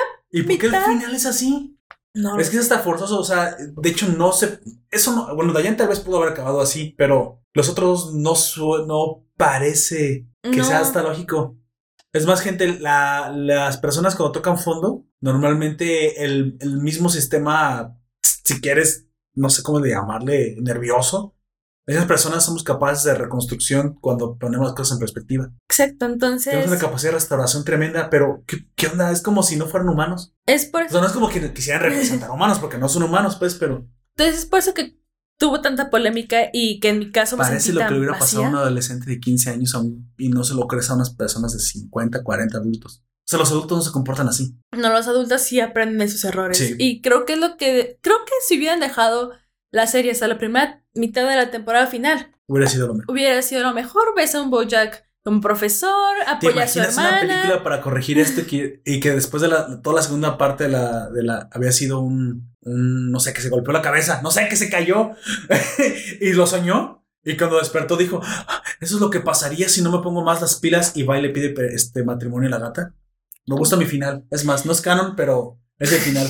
Gente, después de la segunda temporada todo lo soñó Bojack Horseman. Se cayó dando clases porque lamentablemente un, un alumno le dio un plátano porque no encontró manzana ese día y les caía tan bien. Entonces él se comió el plátano, tiró la cáscara, no la atinó el bote de basura, la pisó y soñó toda la segunda mitad. Cuando se levantó estaba tan asustado de lo que puede ser que fue y arregló las cosas con Sarah Lynn y le pidió matrimonio a Princesa. Es que Y lo que su hermana decía es que le estaba invitando a la final porque su equipo llegó a la final. sí, porque de hecho ¿Ves? Mi, también mi final me gusta más. muchos creen que a lo mejor es porque cancelaron la serie, pero de todos modos, aunque hubieran cancelado de la serie, no- la segunda mitad. No suena pu- como pudo haber que sido el mejor. final. Sí, exacto. Realmente, Parece que ya iba de subida, Ajá. no de bajada, prece- eh, una precipitación no. eh, inmediata. Insisto, llevamos toda una serie con un caballo con problemas, que tuvo, o sea, vemos momentos críticos, vemos su infancia, su mamá, muertes, o sea, tenemos una serie que por eso me encantaba y, me- y hasta la primera mitad dije, sí, sí, o sea, este va a ser el gran final y va a ser de mis series favoritas. Y en la segunda mitad de la, de la última temporada es como, no, Eh, Entonces, ¿qué le, desperdicié mi vida viendo. qué le responderías a nuestro oyente Alain Marcel?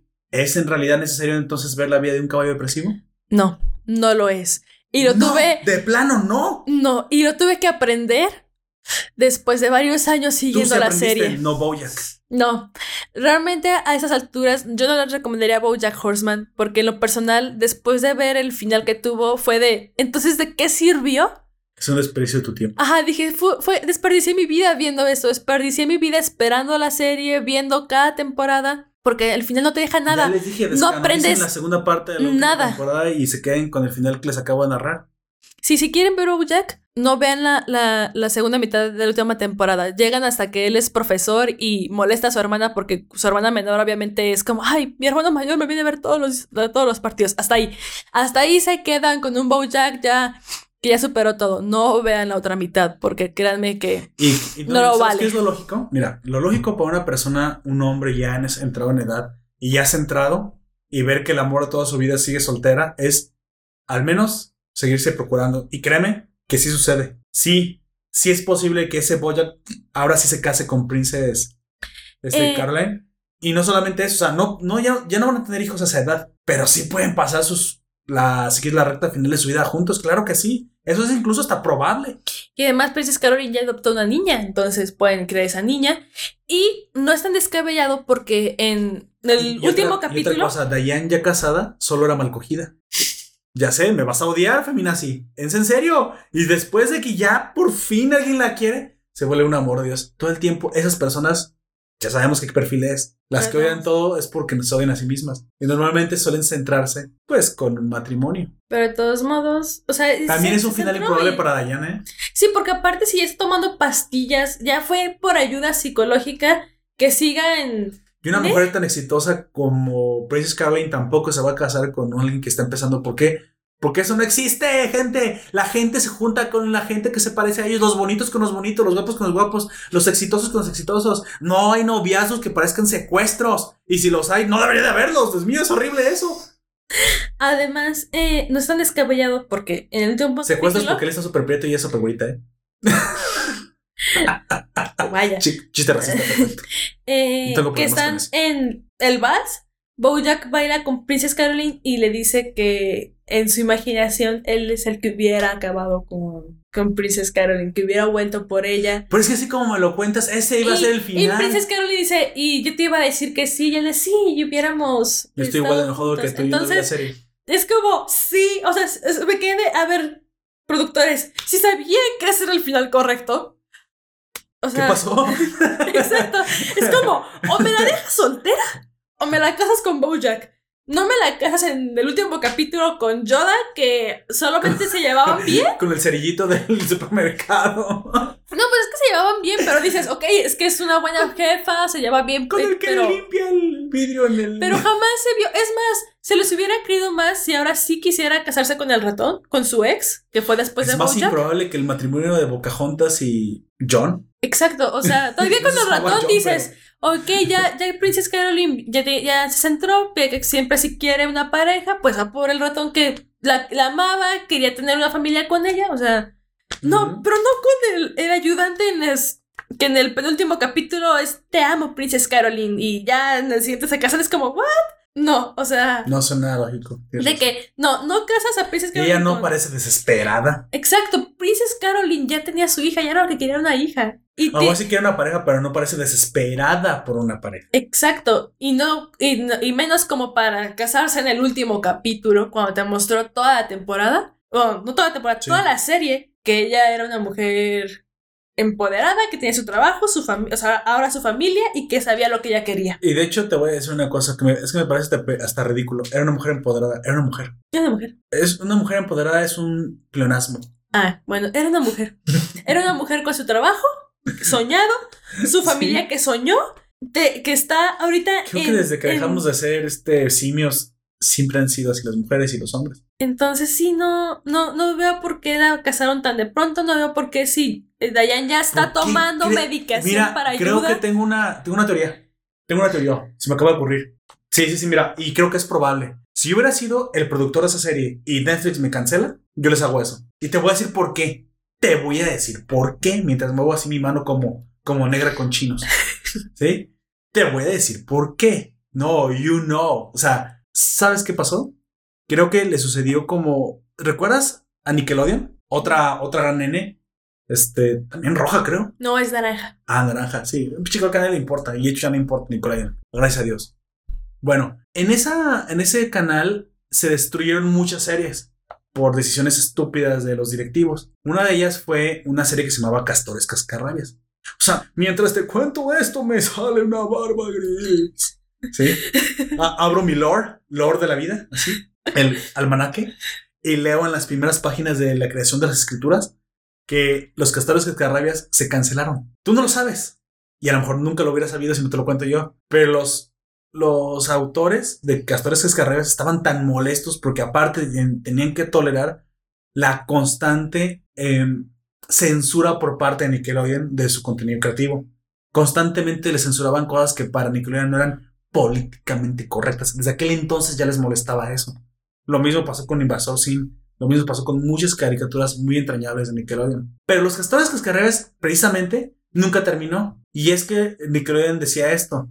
Bueno, podemos sacar 20 capítulos, una temporada, no tenemos por qué pagar más temporadas y simplemente repetimos infinitamente una serie y los niños lo verán porque no tienen otra cosa que ver. Razón por la cual hoy los millennials, los millennials de mi edad, casi generación X, destruimos a Televisa TV Azteca dejando de ver sus, sus mugreros porque es, es la venganza. TV Azteca, Televisa, sépanlo, nos estamos vengando. Lo primero que hicimos en cuanto pudimos eh, tener contenido en demand fue mandarlos al perro ultrademonio de donde merecen mientras les levanto, les levanto los dos dedos este, medios. Porque lo que hicieron fue eso compraban una o dos temporadas de series y lo repetían y lo repetían con 20 comerciales en medio. Y Nickelodeon le hizo lo mismo a sus creadores. Les cancelaban las series exitosas cuando ya eran suficientemente exitosas, ahí donde fueran, para simplemente repetirlas y repetirlas eternamente. Entonces, el último capítulo, que nunca llegó a la luz, por lo tanto, si no llegó a la luz, el licenciamiento no se hizo, así que ellos publicaron en internet así ilegalmente el audio que ya estaba grabado, porque los gringos grababan primero el audio y después hacían la animación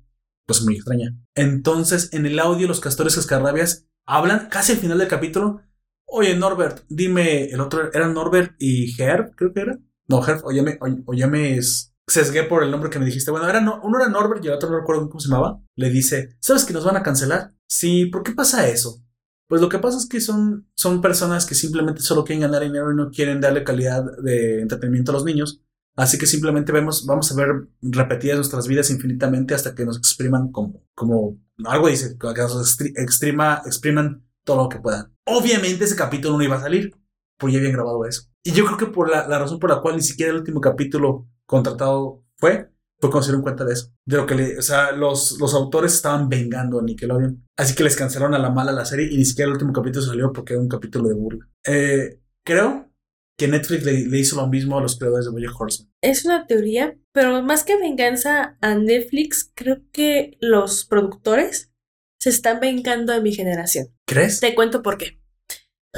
Porque los, los, millennials, o sea, amamos esa serie, pero la mayoría por las razones incorrectas. La mayoría era de, Ah, sí, es que soy igual de depresivo que Jack. Segunda mitad de ah, millennials, ¿verdad? Porque ya, ves que en los, entre los millennials se dividen como dos, en parte baja y parte alta. Sí, la, la parte que que creo que sí pensamos, y la parte en odio todo. O sea, Entonces, la parte que está acercando a los X y la parte que está acercando a los Z, básicamente. Entonces, la parte que odia todo, La acercando a los Z. amaba a Bojack, pero por ser depresivo y por reflejarse en Bojack. Ya en la serie, eh, cuando fue la parte de Diane, habíamos visto la crítica de los mismos productores de no, no hago esto para que te reflejes en mi personaje, lo hago para darte una lección. Entonces yo siento que Pero no más era bien precisamente la lección la de que sí se puede mejorar. yo quería esa lección, pero también creo que a lo Es mejor la al única final lección ahí.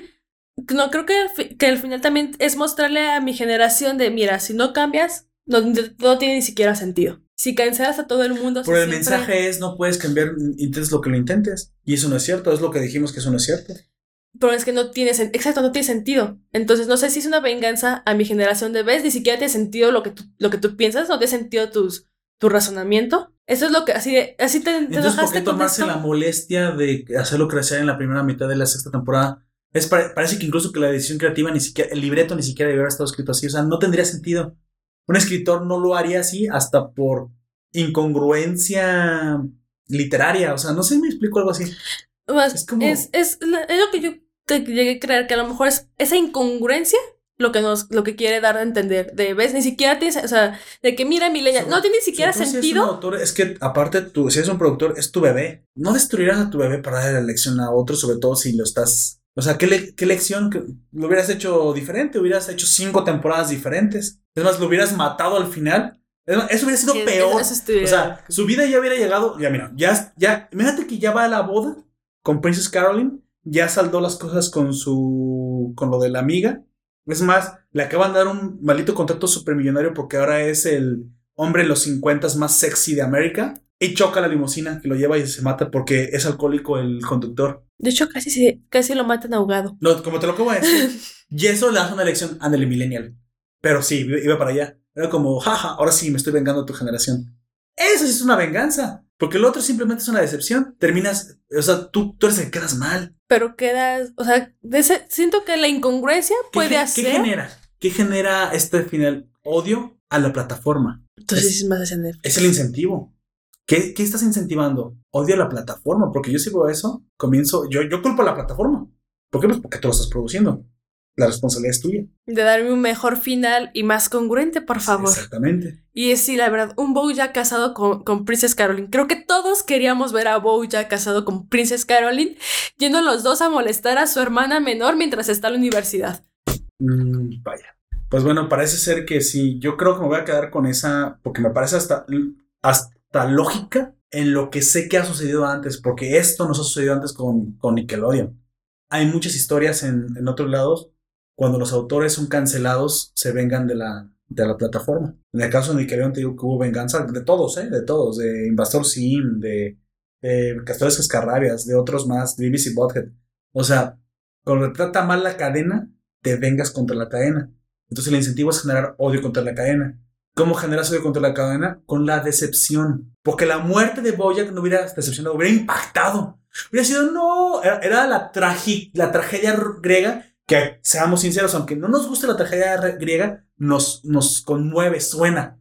La tragedia es atractiva, no nos gusta que suceda, pero la tragedia es la tragedia y la aceptamos y hasta la engrandecemos con el tiempo de, por Dios, ya había llegado ahí y murió. Es más, lo haces lo haces un mártir. Bojack se hace un millennial mártir que pudo crecer, pero ahora sí, algo completamente ajena, ajeno a él, lo inmortaliza. Pero la felicidad estaba ahí, que no sería que estaba ahí. Pero eso es una maldita decepción, porque ni siquiera cuadra. No tiene ¿Qué sentido. genera?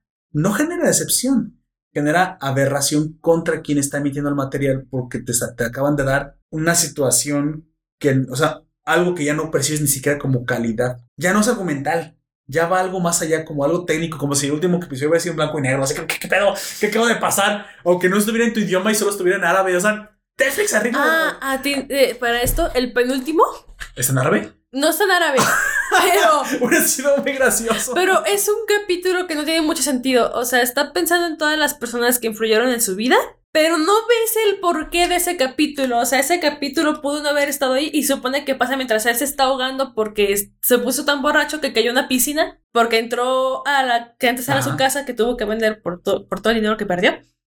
este, se, se está, y se está ahogando, y pasa ese capítulo, pero no tiene nada de sentido ese capítulo, y luego tenemos el capítulo final. Y es como, alguien explíqueme, por favor, que acabo, alguien explique por qué desperdicié mi vida Es que viendo eso, esto. eso hasta parece premeditado, deliberado, con toda la hazaña y la alevosía del mundo, contra alguien que te canceló porque estabas teniendo una serie exitosa, pero que ya no cuadra con sus valores. Eso sí, porque Bojack no es políticamente correcto. Es una crítica. Vaya, yo criticaba a Boyack por ser dirigido a las millennials, pero si tiene un mensaje con el que yo resueno y ahora Netflix los canceló, ahora quiero ver.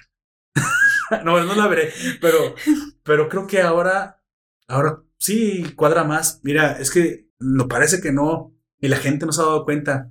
Tú ya lo sufriste en carne propia. Yo ya lo había detectado hace años. Netflix se, se- Netflix, lamentablemente al ser una empresa, se volvió un partido político. Porque literalmente son militantes de la izquierda sus directivos y sus creadores. Bueno, no sus creadores, sino los, los más importantes. Esta izquierda demócrata que quiere abanderar la corrección política a más no poder. ¿Por qué? No tengo la menor idea. Bueno, sí la tengo. Pues no es lugar ni el momento para decirlo. Ya lo dije en muchos otros podcasts. Pero está bien que tú quieras votar por la izquierda. Está bien que tú quieras ser nazista, fascista o, o totalitarista o no sé, marxista. Está bien. Bueno, de hecho no está bien, pero ¿por qué demonios te metes con el entretenimiento? Es una empresa. Es como McDonald's, es como Starbucks. Tú no vas a ver una bandera nazi en tu, en tu café. ¿Por qué? Porque la política no se tiene que meter con los productos. Pero entonces, si estos ya estaban militando políticamente en sus series, que no es la primera vez que sucede, y cancelan algo que no les parece tan políticamente correctos como ellos desean, que no es solo también de que la gente se dé cuenta de que no quiere política en su entretenimiento.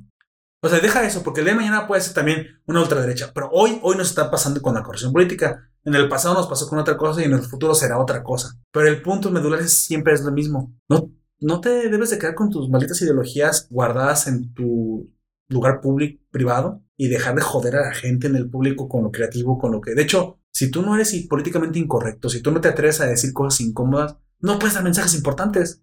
Exacto. O sea, va- vas a hacer series para niños, vas a ser Dora la exploradora y corres el riesgo de que Bota sea heteropatriarcal. O sea, sí me explico, o sea, es sumamente aburrido lo políticamente correcto. Y, y no es útil para nadie y no enseña nada. Es una pérdida de tiempo. ¿Crees que hasta que no le duele en el bolsillo Netflix va a reaccionar y va a dejar de cometer estos atropellos contra creadores? Que en este caso, aunque yo no la vi, entiendo y, y se suena, y suena interesante, pues que había un público fiel y parece que es fiel, o sea, parece que era muy fiel a la serie y que traía un mensaje, pues arquetípico, o sea, sí se puede salir de las drogas. De hecho, tenemos el caso de quién es tu o quién era tu, tu cantante favorito hace tiempo, Ah, eh, Tom Oliver Chaplin. que es el vocalista de Kim. ¿Sabes lo que él vivió? Sé que estuvo en las drogas Ajá. y salió de las drogas. ajá. Y de hecho, una de sus canciones que es. Ay, no recuerdo la canción. Bueno, Under There Sea. ah, de Darren sí Vaya, ¿cómo es que sé eso?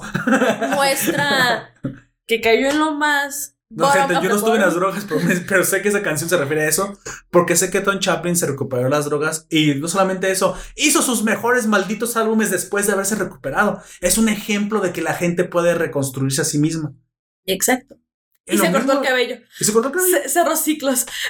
Y dejó, se dejó que se las canas. Entonces, yo me pregunto, ¿qué al contrario no, no es todo tu público el mensaje que desea escuchar? ¿No es el producto de calidad que les ibas a dar? Como dice Gunther, algunos querían a Bojack muerto, pero en realidad creo que la serie sí el mensaje era mostrar se puede, o sea, puedes cambiar. yo- yo creo que se, se vengaron de la plataforma, ¿eh? Razonamos de que somos seres humanos, podemos razonar y Sí. aprender de nuestros errores. O es la razón por la cual amaba yo esa serie. Yo, incluso nos hace raro que estuviera en dos partes la. ¿No crees que los hayan tenido a la mitad de la última temporada? Y espérate, espérate, espérate, ¿dónde vas? Yo no quiero que vayas para allá. A mí no me haces esas, correcciones, y, esas, esos cierres así. A mí me lo haces políticamente correcto. No, no, no, pero es que tiene que suceder esas cosas fuertes y tenemos que hablar de polémica. No, no, no, no, no. Yo quiero que ese final tenga corrección política. ¿Sabes qué? Si me cortas la creatividad, me voy a vengar. A lo mejor el- la serie iba en un momento tal vez a mostrar lo de, lo de la acusación de violación y él iba a demostrar que no. Mira, no, no haya sido hasta por ahí. Porque ya sabes cómo son ahorita con eso de la corrección política y las violaciones. de que no puedes demostrar que eres inocente. Y como estaba lo del Me Too, ya Boyek lo, lo acusaron falsamente de una violación que ni tenía ni sentido. Y él iba a demostrar que era inocente, que no es cierto, que él, aunque hu- hubiera tenido la oportunidad de abusar, lo hubiera hecho. Y como no quieres dar el mensaje de que no todos los hombres son, no sé, depredadores sexuales, supongo. Digo, es obvio, pero no, no lo puedes mostrar en mi plataforma. No voy a decir hasta esa estupidez, ¿eh? porque es la única cosa que yo me pongo a, pensar que ahorita co- que concuerda con lo del Me Too y con toda esa estupidez que está pasando en Hollywood, que son, que sí, obvio, suceden abusos, pero se tienen que denunciar y comprobar. Cuando tú denuncias sin pruebas, estás cometiendo el mismo atropello que deseas que no suceda contra ti. Y a Boyack le pasó lo mismo. Una acusación sin pruebas. Si le haces la acusación por comprarle alcohol a los jóvenes, era culpable. Ok, y, y pagó por eso. Pero por violación, no, No lo era. era. Y si tú eres de los que vio la serie y cree que lo era, te invito a volver a ver ese capítulo porque Bojack no tocó a esa chica y No dijo que no. Que después lo quisieron poner a pensar de, bueno, si hubiera seguido, no sé. Eso ya fue otra cosa. Él en su hubiera momento, no existe. él en su momento dijo, no. Y lo podemos ver en la serie. Pero ahora sí me puse, me puse mi sombrero de aluminio. Bueno, la mitad del sombrero. la mitad del sombrero porque no me parece tan sacado de los pelos. Porque tratando de encontrar una explicación lógica, contextual e histórica a lo que sucedió en ese momento, que concuerda con esta cancelación ilógica y este desvío de la serie y del argumento, creo que fue, pudo haber sido eso. De que fue una cancelación, fue una cancelación de que hubo dos espacios que no, que no parecen ser continuos y de que más bien parece que no concuerda para nada el, la- el, digamos, el hilo creativo con la segunda temporada. Ahí hubo mano negra. Tú haces tus propias ideas. Yo, yo, obviamente soy bueno armando ese tipo de conspiraciones en mi cabeza porque últimamente me he dado cuenta que mientras, mientras yo creía que eran conspiraciones, están muy apegadas a la realidad y me comienzo a dar miedo así de... güey, Aliens. Por favor. No, no, es que no dejo de decirlo porque no voy a decir una cosa y creo que tengo un superpoder, ¿sabes? Creo que esto es de los aliens y de repente ¡Ah! ¡Dios mío! Dios mío, Dios mío, No, no lo vuelvo. No, no es que sea un superpoder. Lo que pasa es que somos muy, muy observadores en Nación Poperto y me he dado cuenta que muchas cosas concuerdan con esta corrección, porque de hecho sí lo dijeron, sí hay corrección política en sus, en sus series. Por llegar al punto de la cancelación y hacer enojar a tus creativos, Netflix, date cuenta, si te quedas sin creativos, te va a pasar lo mismo que le pasó a Nickelodeon y mira dónde está hoy. Sumido en la reverenda por ser arrogante con su contenido. Mm. Sí, no te digo que no haya ciertos límites, pero oye, existe el más 18. ¿Qué- ¿Por qué crees que existe más 18? Porque los adultos somos responsables de lo que consumimos, no somos niños. Y la corrección política es no es otra cosa más que tratar a adultos como niños. Tenemos responsabilidad. Pero bueno, lamentablemente, yo simplemente cierro mi, mi crítica a esto diciendo que aunque yo no lo hubiera visto, eh, no me interesaba realmente. No me parece, me parece triste, no me parece que sea bueno, ni, de- ni es de alegrarse cuando le sucede esto a creadores. Porque al fin y al cabo es el esfuerzo de años. Al fin y al cabo es el esfuerzo de un equipo gigantesco de personas tratando de llevarte entretenimiento y tal vez, tal vez un maldito mensaje para que dejes de ser menos eh, perdido de lo que ya estás en la vida. Además, Bojack tenía mucho público que lo quería. Era, era difícil ver a alguien que seguía a Bojack y que Mira- no lo mira, quisiera. exactamente como dice Gunter, sentido común. Exacto. Sentido común, Y- el menor, el menos común de los sentidos. Y al menos entre mis amigos, a ninguno nos gustó Y el el final. séptimo, yo no conozco a nadie que tenga el séptimo sentido. Tan, tan, tan, tan, tan. Entonces, yo solo perdono por Netflix, puedo seguir viendo sus series, pero me vuelven a hacer algo así y yo sí siento que yo sí dejo Netflix. Tú sabes que yo no lo sorprendí, ¿verdad? Yo cancelé Netflix. Y ahora la recontraté el mes pasado, pero no por mí, sino porque mi esposa la do- adoramos. y bueno, ya estando ahí también subidos, pues me puse a ver lo que tienen, que ya lo, ya lo había visto, pero vi Cells at Work de una vez. Pero es un anime, así que pues eh, ahí no tiene absolutamente nada que ver que Netflix. Está muy interesante. Es el sistema inmune del cuerpo. Es un leucocito y un eritrocito. Y si no sabes qué es eso, yo tampoco lo hubiera sabido, pero lo sé porque vi esa serie. un leucocito es un glóbulo blanco de los primeros que reaccionan contra las enfermedades, porque hay varios tipos de glóbulos blancos. Pero el leucocito es como el. e- Es un neutrófilo, que, que significa que se dedica a neutralizar rápido las amenazas. Es como la primera línea de batalla. Son como. Son como la infantería. Ya después vienen caballería y vienen artillería pesada. pero los leucocitos son rápidos, de hecho pueden traspasar las paredes de las células. Dios mío, sí que le puse atención a esa, a esa serie. Y los eritrocitos no es otra cosa más que los glóbulos rojos, pero los que están dedicados exclusivamente a llevar oxígeno, no, no exclusivamente, pero se dedican más a llevar oxígeno y nutrientes. Nuestra eritrocito es una mujer que no es como que tenga un interés romántico, pero hay una relación muy especial porque todo el tiempo se encuentra a un leucocito hombre que está de todo de blanco.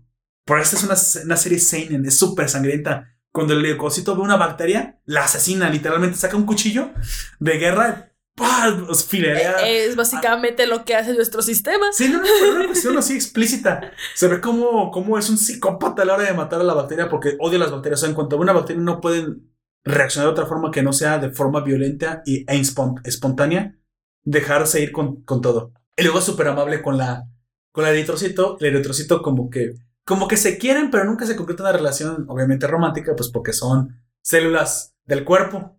Pero a través de las células es educativo sin quererlo ser, porque muestran, por ejemplo, las plaquetas son como niños así súper bonitos, como de primaria, y hablan así súper dulce. Entonces, cuando hay una herida, van y tapan la herida, pero lo hacen con una malla, y luego te explican que esa malla tiene un nombre, que son los que construyen las plaquetas. Y luego van los niños, y como que en esa misma malla, como que tienen mucha fuerza, y atrapan a los glóbulos rojos, que son adultos, y se los llevan y tapan la herida con ellos y lo dejan así pegados durante un rato. Dicen, ahí se van a quedar una semana para que sane el cuerpo. es que, güey. Pero sí son súper bonitos los niños.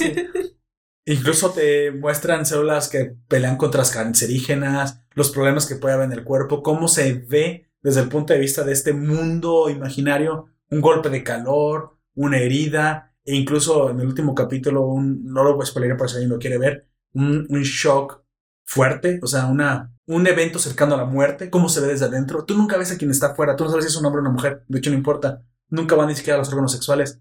Todo el tiempo está en el, en sistema circulatorio. Y todo el tiempo se encuentran, aunque son millones de leucocitos y millones de eritrocitos. Pero a través de ellos, de la relación de ellos dos, ves muchas de las enfermedades que atacan el cuerpo, cómo reacciona el cuerpo, cuál es la, la dificultad que puede tener uno. Y aunque los humanizan, es educativa, pero sin quererlo ser. O sea, es educativa porque te- termina haciéndolo, le pones atención como yo. Pero los problemas, o sea, los enemigos parecen enemigos shonen. O sea, las bacterias tienen forma de monstruos que pelearían cualquier Power Ranger contra ellos. O sea, ¿me explico? Sí. As- Así lo hacen. Entonces es bastante interesante, muy interesante, altamente recomendable. Y es de las cosas que dije, bueno, ahora la última vez vi Beastars, dije, bueno, por ciertas cosas vale la pena que conserve Netflix. Dijo, digo, no lo recontraté por mí, pero incluso si sigue siendo así de malas cosas, yo porque veo anime de ahí y al fin y al cabo el anime se ha mantenido un poco lejos de la corrección política, no el que ellos hacen, por eso mucho de lo que ellos hacen no lo veo, eh, pero si sigue así, yo simplemente les quiero decir desde aquí que tienen competencia muy fuerte. Está Prime Video, está ahora la de Disney, está que es Disney Hulu, este HBO, digo, nada más falta que comiencen a crecer más y más y más y más.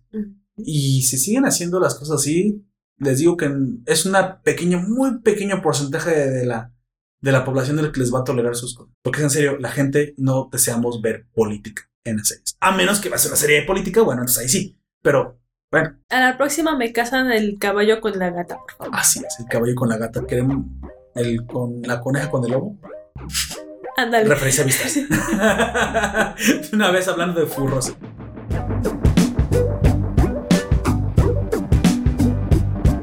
Pues bueno, eh, Verdín, creo que es todo lo que quería saber, supongo. Es todo lo que quería que me, que me ilustraras sobre Boya. Creo que me queda bastante claro. Creo que nos dijiste tu opinión, pero larga y tendida de lo que para ti pasó con, con Bojack. ¿Tienes eh, algún comentario final? Si no, pasamos a hacerte las preguntas que siempre me gusta hacerle a los entrevistados sobre este Mm, material. No, creo que resumí bastante bien Perfecto. todo lo que era Bojack. ¿Tu personaje favorito? Princess Caroline. Princess Caroline. ¿Por qué? Porque quiero ser como ella, quiero ser exitosa y tener mi familia. Perfecto. Porque sí, gente, puedo querer este, ser una mujer que se case, pero tener un, un trabajo acá Sí, súper y sí se puede, ¿eh? Y sí se puede. Así es, perfecto. Gran mensaje. Gran mensaje, gente, de, de nuestra invitada. Personaje más flojito o el que menos te gustó. Dayan, Dayan. nunca sean como Dayan, por favor. Nunca, se- o sea, nunca sean como Dayan, literalmente. No, o sea, si, si van a odiar algo, díganme por qué lo odian, no solamente porque tuve problemas y yo ahora odio todo. No, gente, así no se vive la vida. Situación o evento más significativo. Bueno, aquí hay diferentes. Dime tus tres situaciones o eventos más significativos de toda la temporada. ¿Y por qué? La muerte de Sarah Lynn, Ok, ¿por qué? porque es un... O sea, la serie era una antes y la muerte de Sarah Lynn, básicamente. Tenemos un Bojack que antes solamente tenía su soledad y por eso Ujú. tomaba, y ahora tenemos... Y después tenemos a un Bojack que ya, ya, ya perdió a Sarah Lynn. Estuvo en esa muerte, ya... Ya empezamos a ver un Bojack encaminado a tal vez algún día aprender de sus errores. Fue un punto de inflexión, ¿no? fue, fue un punto muy importante en la serie. Entonces, Bueno. la muerte de Sarah Lynn es una de mis situaciones más significativas. La muerte de su mamá, porque con la muerte de su ¿Te mamá, gusta la tragedia? Tú quieres matar a la gente. Tal vez. No, Sí, bueno, no, continúa. pero aquí es porque con la muerte de su mamá nos mostraron la niñez de Bojack. Y no solo la niñez de Bojack, sino la niñez de la mamá. Aprendemos más sobre quién es Bojack, quién, quién fue Oh, en cierto, la infancia. es cierto, entonces, claro que sí. entonces, gracias a, a la- a esa muerte tuvimos muchísimo Le das un contexto. trasfondo de más peso al personaje, ¿no? O sea, si de por sí va teniendo peso, te completas esa, si quieres, ese hueco en su vida que es su infancia. Exacto. Además de que en eh, el capítulo del funeral de la mamá se aventó un, un discurso Bojack que es Mm. digno de, de, de- de escuchar, la verdad. Es uno de los discursos, yo creo que más impactantes que he visto en mi vida. Claro que mi vida no es muy larga, ¿Es muy pero... largo? No, el capítulo dura como 20 No, el minutos. discurso, solo el discurso. El discurso dura, no me acuerdo si 10, 15 minutos. ¿El puro discurso? El, ese capítulo solamente es el discurso. Vaya. Igual Entonces- lo veré. Igual lo veré. Es, estuvo complicado, yo creo que para escribir un discurso de, de un capítulo completo, pero está, está Sí, interesante. claro. Una vez que sabes toda la historia que te va diciendo de, es que nunca me miraste hasta ese momento en que te ibas a morir, o sea, fue, te impacta el, el discurso, es como, ok, ok. Entonces, la, la, la muerte de la mamá es otro punto muy importante. Y ya sé que van a decir que a mí solo me gustan las muertes. Dice Contra que con la muerte de la mamá le dieron un churro. ¿Qué significa eso? Y droga. Ah, ok. Ok. Demonios. Yo, yo me creí que te referías a otra cosa. Ok, ok. Es mi culpa por leerlo. Síguele. Me Y- pregunta Allen Marcells que más fuerte que si el discurso del rey. Allen Marcés, discúlpame, nunca he visto el discurso del rey. Así que no te podría dar una opinión Pero o mira, una es una respuesta. tragedia, así que, pues bueno, hay que tomarlo en su contexto, ¿no?